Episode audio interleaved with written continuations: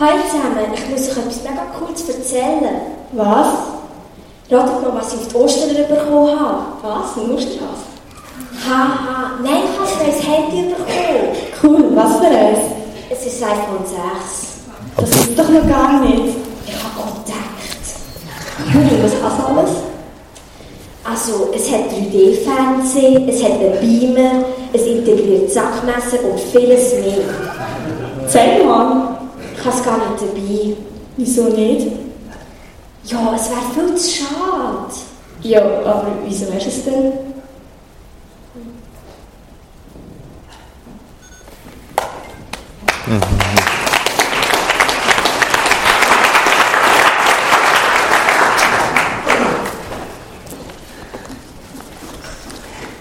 Ich habe es gar nicht dabei, ist viel zu schade zum Telefonieren.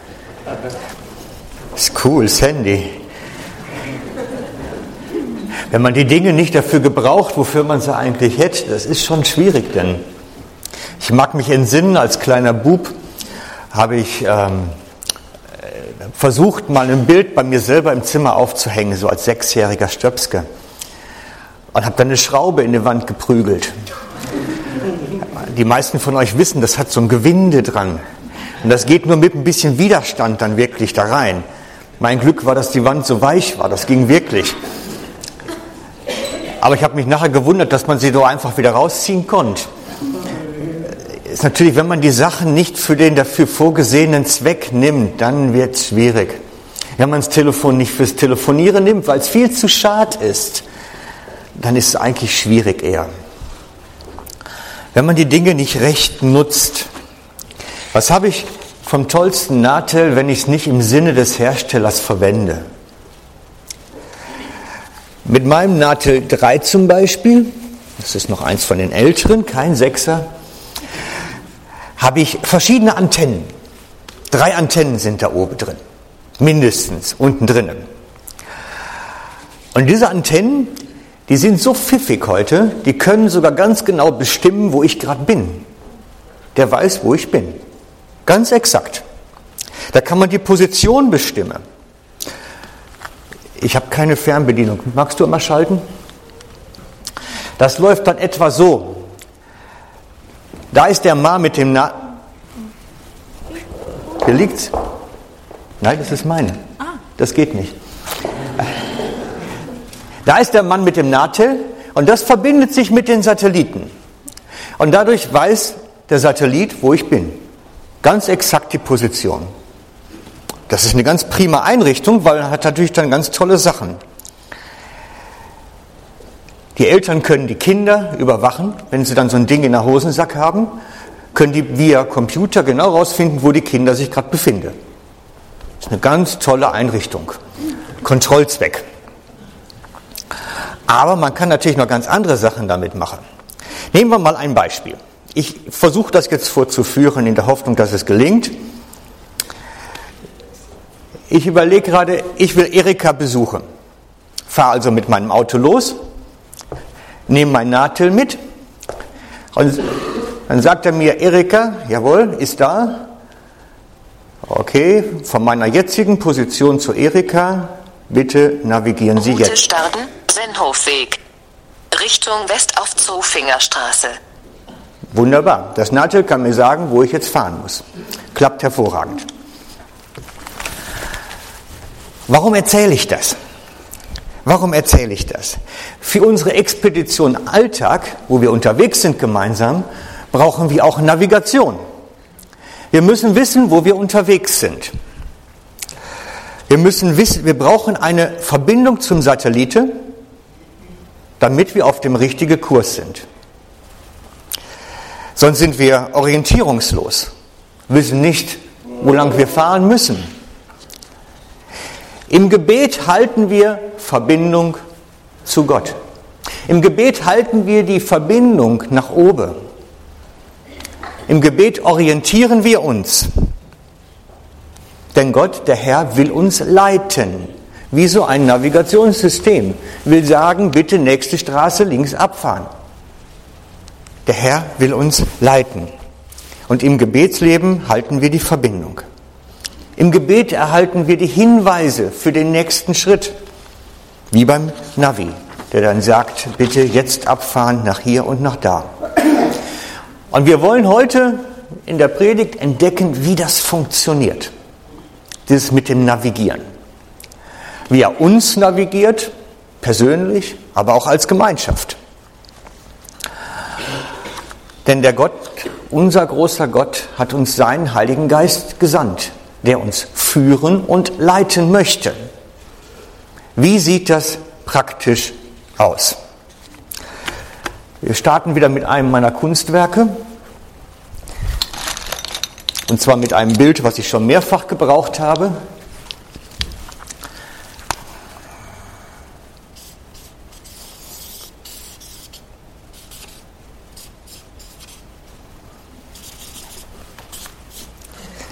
Okay, ein Mensch, du und ich oder wer auch immer, mit seiner Seele im Menschen. Und ich hatte das schon vor langer Zeit euch erklärt. Der Heilige Geist ist in uns ausgegossen. So, machen wir hier oben in die Seele. Und jetzt male ich, bitte nehmt das nicht blasphemisch oder falsch. Bitte seid, seid milde mit mir. Ich muss jetzt irgendwo Gott malen. Und das kann man natürlich nicht. Ich weiß nur, Gott ist im Himmel und darum male ich jetzt eine Wolke. Indem bei uns der Heilige Geist inne ist, halten wir, können wir Verbindung halten. Das ist wie diese Satellitenverbindung. Der Heilige Geist in uns ist wie der Empfänger. Er ist auf Empfang. Unsere Seele empfängt seine Signale. Wir sind darauf eingerichtet, als Christen einen Empfänger in uns zu tragen. Der Heilige Geist erkennt in uns, was Gott vorhat. Er sieht seine Schritte, seine Wege. Wisst ihr, unser richtig guter Navi, der kann sogar einen Stau umfahren. Heute. Weil die sind so technisch ausgereift, die wissen ganz genau, auf der Autobahn, jetzt mal wieder hier, Oftringe, ist alles zu. Und dann leitet er einen außen um. Und so ist das auch bei unserer Leitung, die der Herr uns gibt. Er kann unsere Staus, die wir im Leben haben, umfahren, indem er uns die richtigen Eindrücke, Mitteilungen gibt. Er möchte uns leiten. Ich möchte, falls ihr mir jetzt nicht glaubt, dass das wirklich geht, kann ja sein, dass ihr daran zweifelt, möchte ich euch das jetzt zeigen aufgrund der Bibel, wie jemand in der Schrift das praktiziert hat. Und zwar nehmen wir uns eine Geschichte vor, einen, einen Bericht vor. Bibelstelle, da ist es. Wir schauen Apostelgeschichte. Genau, so brauchen wir das nächste. Es geht um die Reise des Paulus, die zweite Missionsreise. Da können wir genau erkennen, wie der Herr Jesus den Paulus geleitet hat. Also, ich brauche da meinen kleinen roten hier. So. Es geht los in Apostelgeschichte 16, Vers 1. Der Beginn der zweiten Missionsreise. Sie starten in Antiochien und Paulus geht jetzt da in Antiochien los, den Weg hoch nach Lystra und Derbe. Seht ihr das da? Lystra und Derbe. Da findet er Timotheus, den nimmt er mit. Und dann kommt er weiter hier oben Richtung Prügien. Lykaonien, Prügien. Da kommt er hoch. Es steht in Vers 6, Paulus und seine Begleiter zogen nun durch den Teil Prygiens, der zur Provinz Galatien gehört. Eigentlich hatten sie aber dann vorgehabt, nach Galatien zu gehen. Steht hier, eigentlich hatten sie vorgehabt, die Botschaft Gottes in die Provinz Asien zu verkünden, aber der Heilige Geist, Asien wäre da hinten, da, aber der Heilige Geist verwehrte es ihnen. Sagt nein, nicht dahin. Fertig. Und dann gingen sie weiter nach Mysien. Steht in Vers 7. Als sie sich dann aber Mysien näherten, versuchten sie, nach Bithyn Bithynien, ja, da muss ich es lesen, Bithynien weiterzureisen. Also wieder nach Norden. Paulus versuchte immer nach Norden Richtung Schwarzes Meer zu kommen. Das war sein Ziel. Er wollte immer nach oben. Und der Heilige Geist sagt jedes Mal, nein, nicht. Weiter Richtung Nordwesten.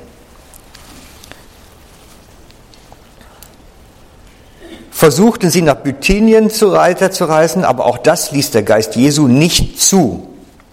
Da zogen sie, ohne sich aufzuhalten, durch Mysien, bis sie zur Hafenstadt Troas kommen. Das ist da hinten, Troas, die Hafenstadt. Das heißt, der Heilige Geist hat verhindert, dass sie nach Nordosten kommen und sie immer wieder weiter Richtung Nordwesten geleitet. Mehrfach. Dort hatte Paulus, dort in der Hafenstadt Troas, hatte Paulus in der Nacht eine Vision.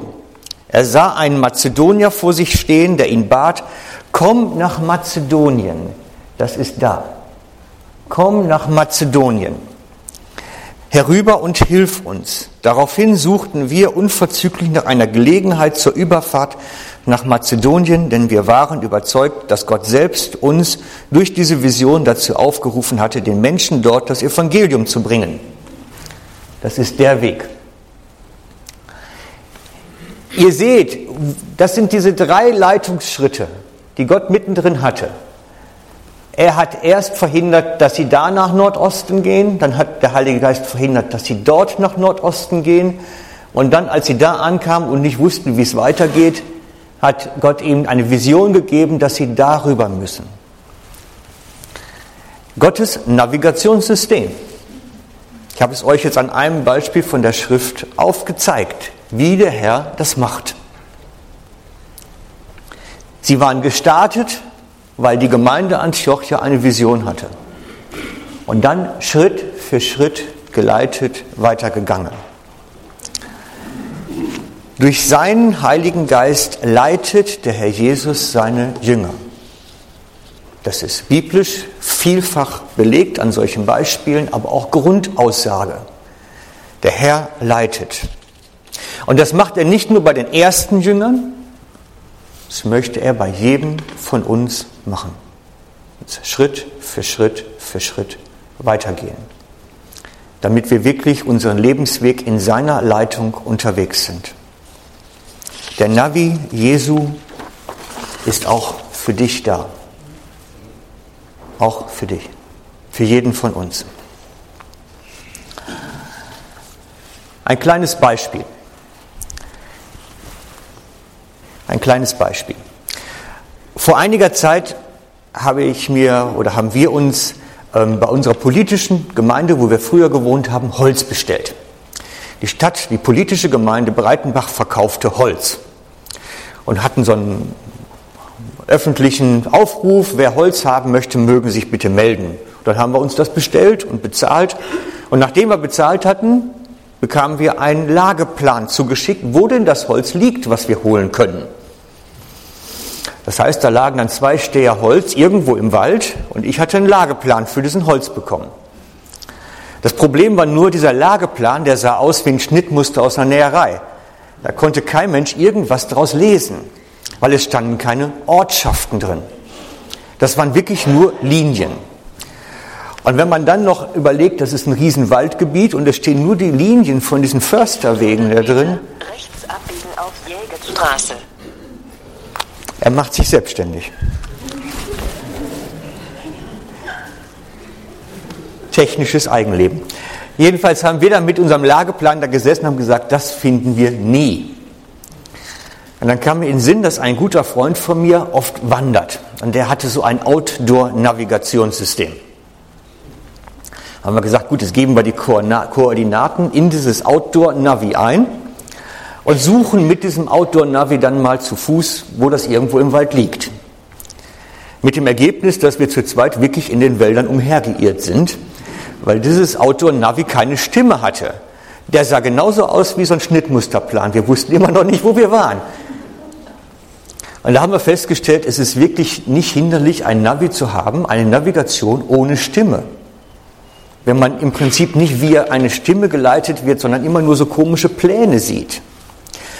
Und bei der Vorbereitung ist mir dann aufgefallen, dass wir manchmal auch so sind.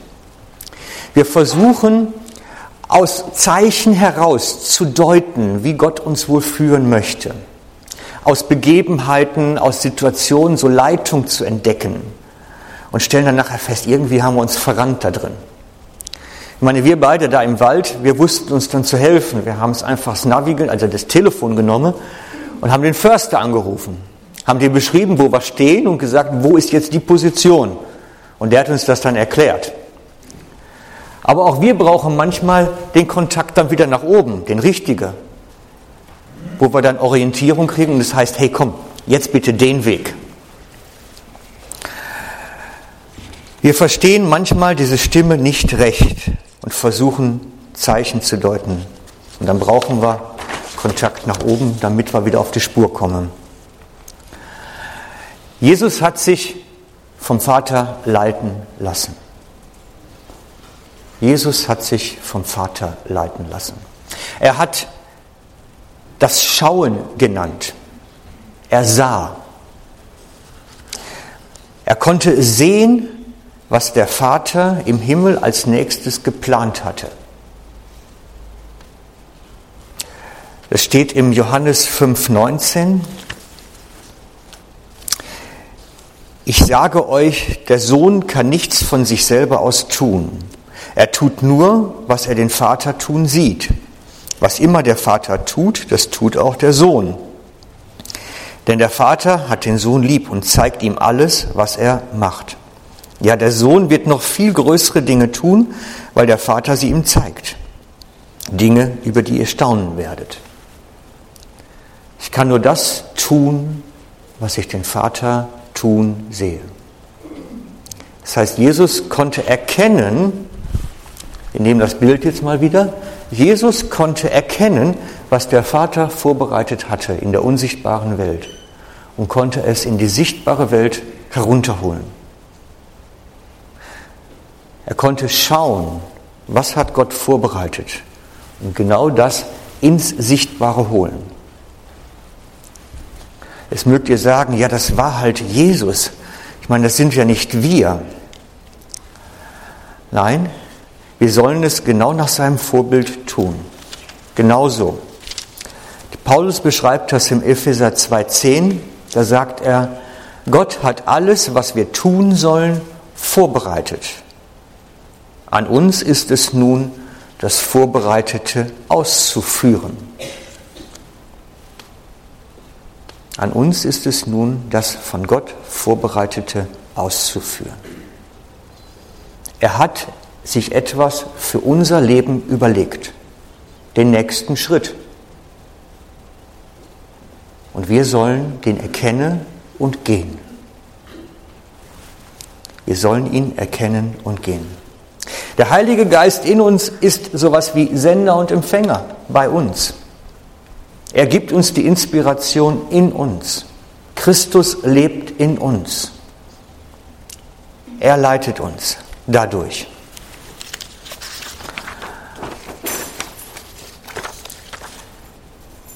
Bereits in der letzten und vorletzten Predigt bin ich eigentlich auf diesen Punkt eingegangen.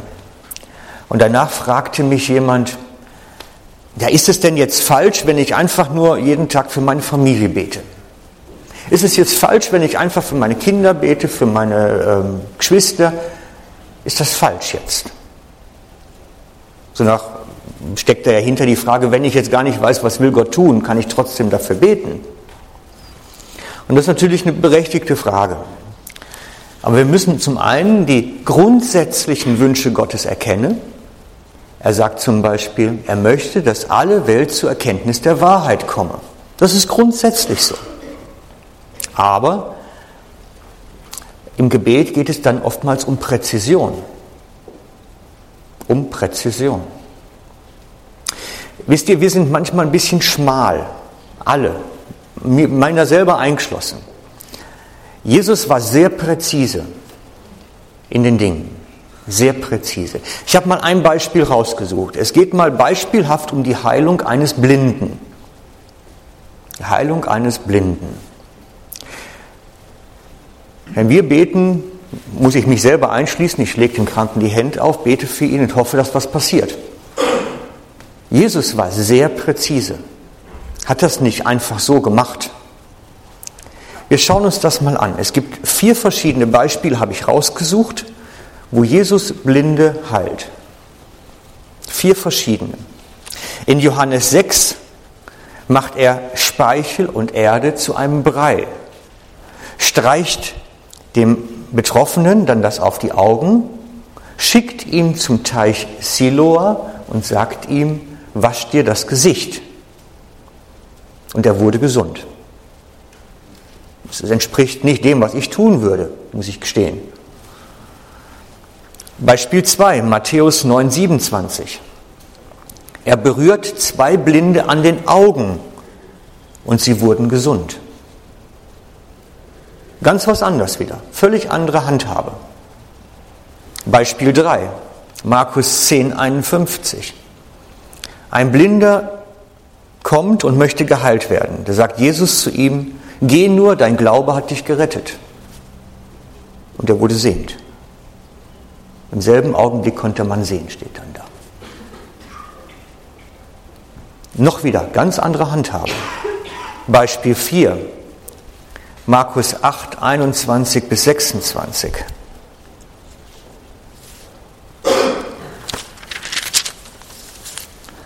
Da kamen sie nach Bethsaida. Dort brachte man einen Blinden zu Jesus und bat ihn, den Mann anzurühren.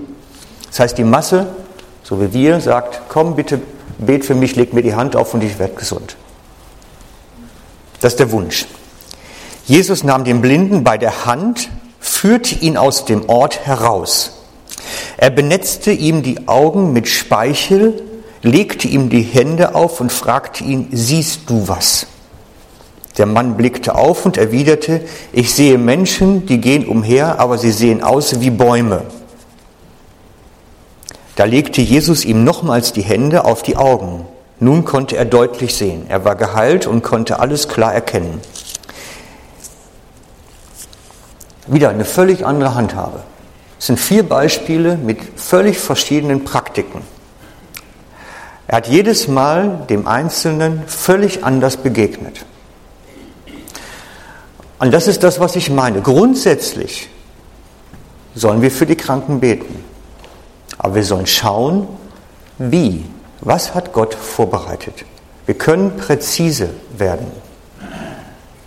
Ich mag mich entsinnen an einen Bekannten, der hatte es auf dem Herzen, so sehr für seinen Arbeitskollegen zu beten. Sie saßen sich immer gegenüber am Schreibtisch und der ihm gegenüber saß, der lag ihm wirklich am Herzen. Er hat regelmäßig für ihn gebetet, dass er auch Christ wird, Jesus findet. Genau wie wir das alle bei unseren Freunden machen. Nur irgendwann hatte er dann plötzlich den Gedanke, den Impuls, den Eindruck, wie man es auch nennen mag, er sollte für das Auto von seinem Kollegen beten. Das ist natürlich jetzt sehr ungewöhnlich. Ich meine, wer betet schon für ein Auto? Aber er hat sich nicht täuschen lassen und tricksen lassen, sondern ist dann wirklich in der Mittagspause hingegangen ins Parkhaus, hat dem Auto die Hände aufgelegt, das Auto gesegnet, weil er Eindruck hatte, das sollte er jetzt tun. Er hat sich drei Wochen später im Auto bekehrt. Wir müssen manchmal präzise sein. Und Gott möchte uns präzise leiten. Das heißt, grundlegende Sachen stehen fest, aber die präzise Ausführung Dafür brauchen wir dieses Schauen, dieses sich leiten lassen, diese Inspiration. Grundlegende Dinge stehen natürlich fest. Wie kann man das nun praktisch machen? Ich habe mir überlegt, ich baue heute mal eine praktische Lektion ein. Es ist immer so sonst wie in der Schule. Ihr sitzt da und ich bin der Lehrer, stehe hier. Das ist so ein bisschen einseitig. Ähm, wir machen jetzt ein bisschen Physik- und Chemieunterricht mal. Das ist dann ein bisschen anders. Da muss dann was gemacht werden. Aber damit das jetzt nicht, nicht zu schlimm wird, habe ich mir was Einfaches überlegt. Wir machen eine praktische Übung dazu. Und zwar erzähle ich euch kurz, wie ich das mache, wenn ich für Leute bete, die nicht bei mir sind. So als wenn ihr jetzt meinetwegen für eure Kinder betet oder für eure Eltern oder für eure Geschwister. Alleine für euch in der stillen Zeit. Und ich möchte euch heute etwas zeigen oder nahebringen, was ich selber bei mir ausprobiert habe und was ich anwende. Und zwar, wenn ich mich dann hinhocke in meinem Gebetssessel, mache ich das ganz genau wie ihr. Schließe die Augen, setze mich da entspannt hin und dann mache ich etwas wahrscheinlich Besonderes, vermute ich. Und zwar stelle ich mir die Person bildhaft vor dem inneren Auge vor, als wenn sie mir gegenüber sitzt. Also ich versuche wirklich das Gesicht zu sehen, ganz bildhaft. Und in diesem Bild lege ich der Person dann die Hände auf, auf das Haupt oder auf die Schulter und bete für sie, als wenn sie mir gegenüber säße. Als wenn sie mir gegenüber säße.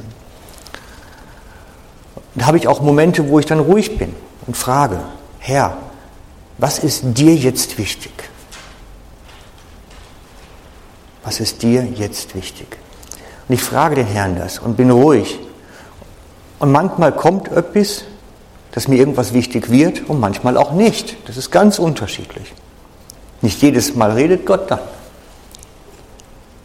Und wenn er nicht redet, sage ich einfach, Herr, danke. Danke, dass du diese Person berühren wirst. Danke, dass du wirken wirst, dass mein Gebet nicht verloren sein wird. Und wenn ich etwas mitbekommen habe, wird es konkret. Hilf jetzt an der Stelle. Du kannst deinen Heiligen Geist dazu bewegen, dass er an der Stelle jetzt etwas tut. Bitte mach. Ganz konkret dann. Und ich möchte euch jetzt einladen, das mit mir mal zu machen. Praktisch.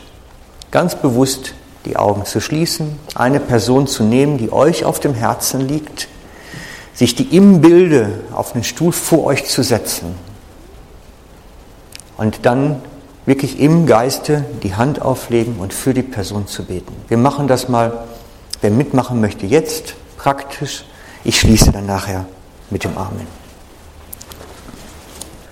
Und wir bitten dich jetzt, dass du dieses Gebet nimmst und wirkst, dass du dem nachspürst und dass du es zur Auswirkung bringst. Wirke durch deinen Geist unter uns.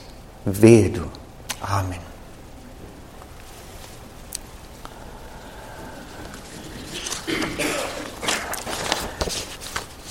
Ich lade euch ein, dabei zu bleiben, das zu praktizieren, das zu üben.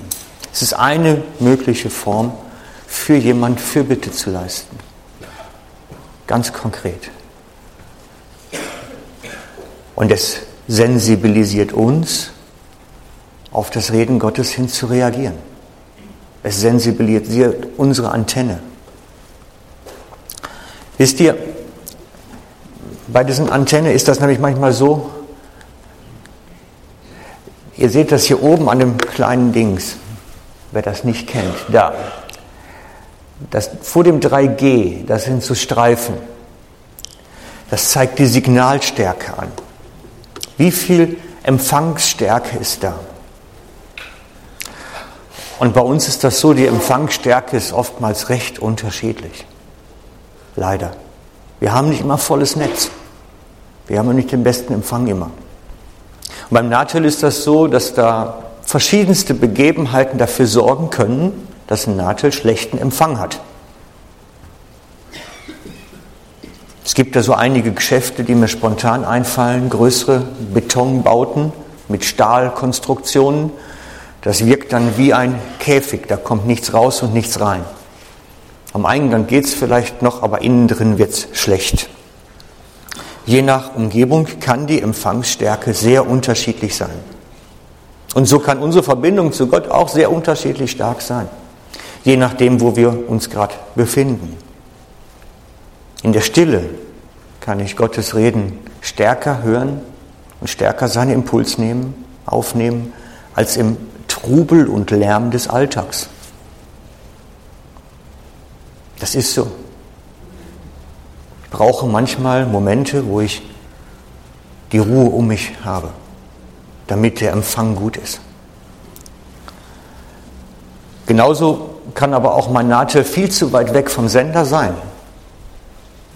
Ich weiß, so einige Regionen hinten im Jura, wenn ich da unterwegs war, da wurde das Signal immer schlechter, immer schlechter und irgendwann gab es keins mehr.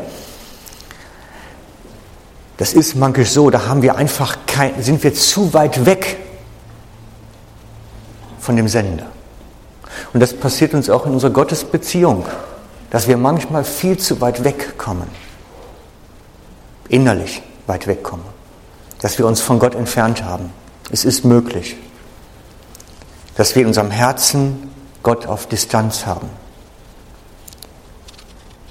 Und dann spüren wir, da ist kein Empfang mehr, da ist keine Verbindung mehr. Und dann kann man so tun und das Nadel immer noch einen Hosensack haben, aber wenn man drauf schaut, stellt man fest, es ruft eh keiner an. Und das ist auch mit unserer Gottesbeziehung so. Und da müssen wir zurück in den Bereich des Senders. Da müssen wir wieder zurück zu Gott, damit die Verbindung wieder passt. Da müssen wir die Dinge wegräumen, die dazwischen uns stehen. Wisst ihr, es gibt dazu einen ganz interessanten Vers, der steht im 1. Thessalonicher 5,19. Der heißt, dämpft aber nicht den Geist. Dämpft aber nicht den Geist. Das heißt, sorgt nicht dafür, dass der Heilige Geist in uns wie abgeschirmt wird, sodass da nichts mehr raus und rein kann. Dämpft das nicht. Sorgt dafür, dass ungehinderten Verbindung da ist. Räumt das aus, was zwischen euch und Gott steht. Und das sind Dinge, die er uns dann zeigt, wenn wir fragen. Wisst ihr, wenn ich, wenn ich anfange zu beten, dann ist oftmals die erste Frage, Herr, steht da irgendwas zwischen uns? Bist du da? Hörst du mich? Stimmt die Verbindung? Passt das noch?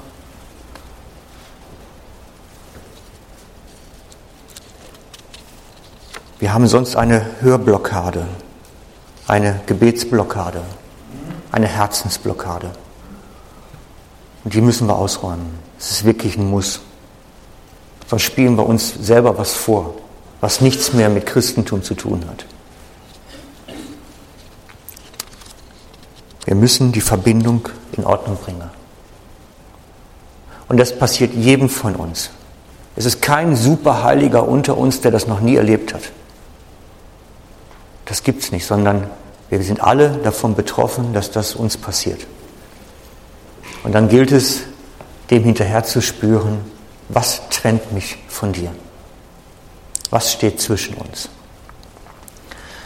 wir werden gleich das Abendmahl zusammen feiern. Und ich würde gerne jetzt euch eine Zeit geben der Stille, einen eine Moment der inneren Ruhe, wo ihr dieser Frage für euch nachspüren könnt, jeder für sich und nachfragen kann, Herr, stimmt die Verbindung oder steht da was zwischen uns? Ich bitte euch, diesen Moment auszuhalten und wir werden dann zusammen das Abendmahl, das Mahl des Herrn feiern.